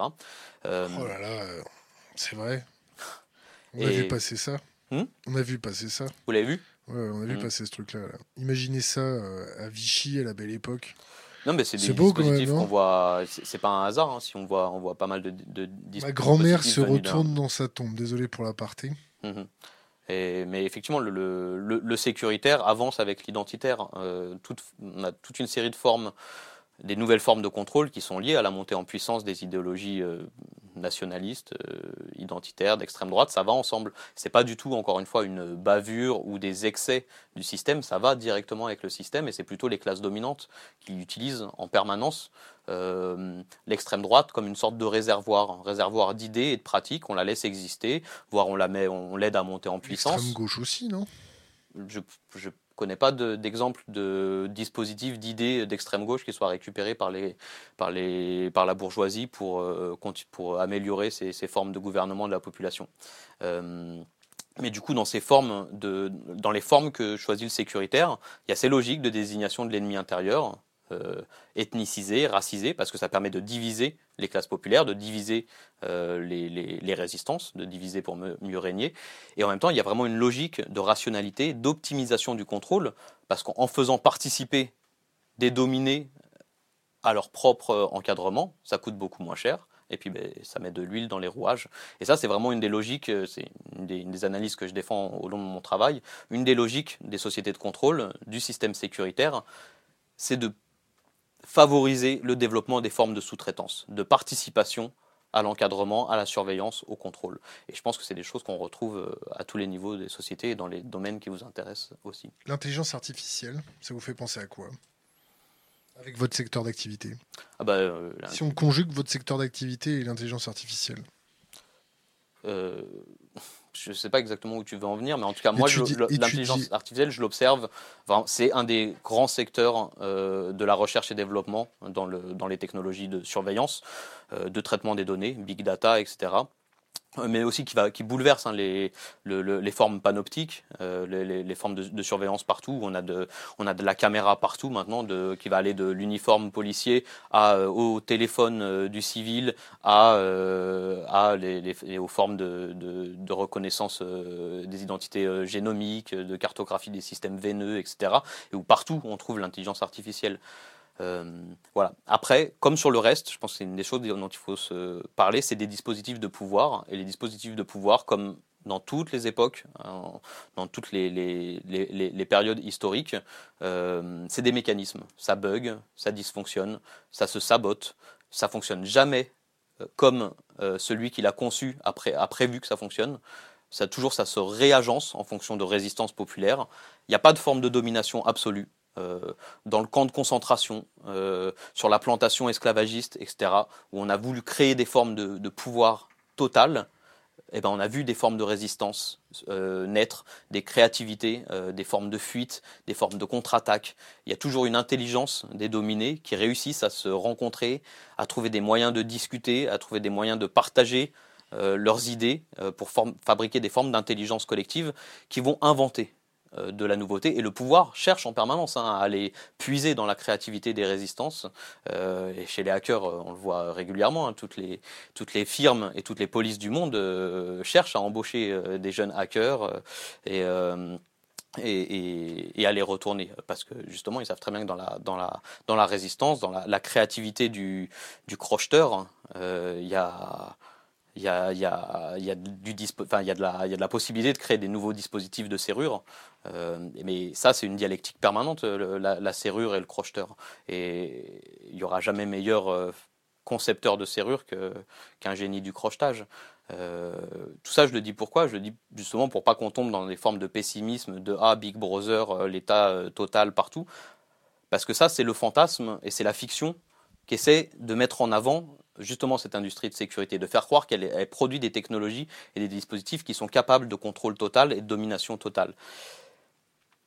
Et je pense que juste qu'on a nous apporté les formes de résistance, même les micro-résistances euh, qui existent partout et tout le temps, c'est justement cette forme d'espoir de voir que les, gens gens se laissent pas faire et que le, et qu'il y a des formes d'intelligence collective qui permettent de créer en permanence des, formes d'évitement, euh, des formes de et que la colère aussi, euh, les, ça existe toujours et dans la colère et dans la contre-attaque, bah il y a de l'espoir.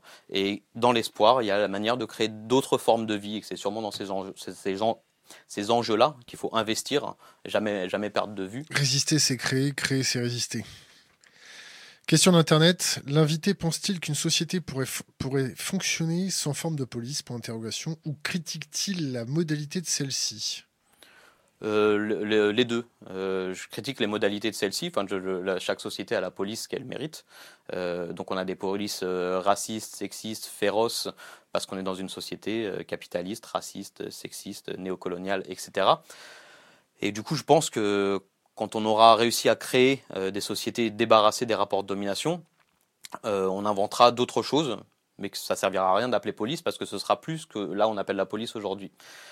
Et alors, dire, et pourtant, euh, euh, au Chiapas zapatiste euh, s'expérimente. Je, donne cet exemple-là parce que eux, ils utilisent le, le, terme de police communautaire, ce qui du coup pourrait un peu être gênant du point de vue de l'analyse que je défends. Mais c'est effectivement, de, point de vue de cette analyse-là, c'est pas de la police qui produisent. Ils produisent donc, on a des, villages, des communautés auto-organisées qui décident ensemble des manières dont elles veulent vivre. Et bien entendu, elles se font attaquer par le, par le narco-État, par le narco-État paramilitaire qui leur envoie des assassins, euh, des dealers, des, violeurs, etc. Et donc il faut bien se défendre. Et puis que bien sûr, chaque société a toujours ses formes de, de, de je sais pas comment dire, de, ces problèmes à l'intérieur, des, injustices, des, gens qui vont se taper dessus, et qu'il enfin, qu'il faut et qu'il faut, qu'il faut régler. Bon, bah, là-bas, on, travaille plutôt sur la question de la justice réparatrice. On essaye de voir euh, entre tous les gens qui ont été concernés par une injustice ou par une, euh, ou par une, exaction, euh, pour voir comment on peut réparer ça. Et puis on met en place des groupes, ça, ça, dépend des communautés, hein, mais on met en place des groupes qui vont être chargés de de participer à euh, résoudre les conflits et à trouver des formes euh, justes socialement. Alors ces groupes, des fois, ils arrivent et ils commencent par euh, expliquer ce qui s'est dit à la dernière assemblée populaire pour faire savoir ce qui s'y est dit, à trouver des solutions ensemble, etc. Ils appellent ça de la police communautaire. Moi, du point de vue de l'analyse que je défends, ce serait justement pas de la police, c'est déjà autre chose. Et du coup, je crois que des sociétés libres et autonomes et émancipées qu'on organisera devront, enfin devront, vont se doter de formes qui permettent de lutter contre, euh, euh, contre des violences internes, contre des, conflits, des injustices, d'un point de vue réparateur, pas d'un point de vue punitif, disciplinaire, etc. Et ça, c'est encore effectivement des choses à, inventer.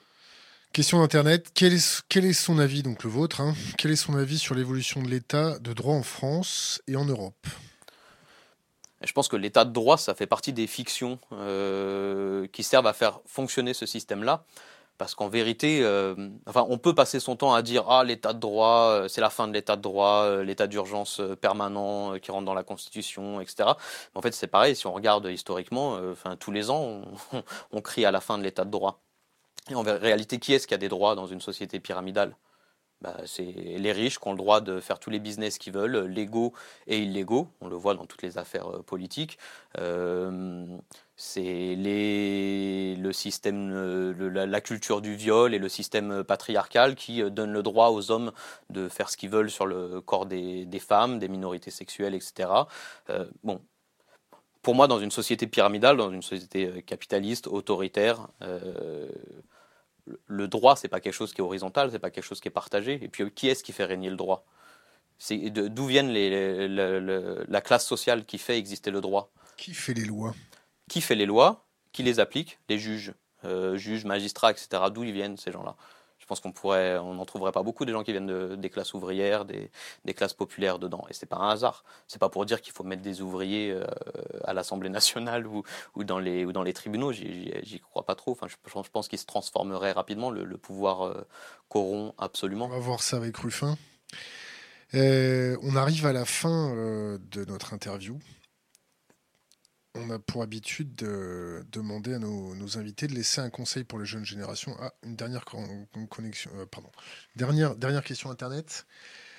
Bon, les origines de la police, pour l'interrogation, 1600 combien? 1626 Non, bah, il y en a plusieurs, hein, du coup. Euh, il y a... Euh, les Condés. Hein, ça vient d'où, les Condés Il y a sous Louis, sous Louis XIV, donc on a la...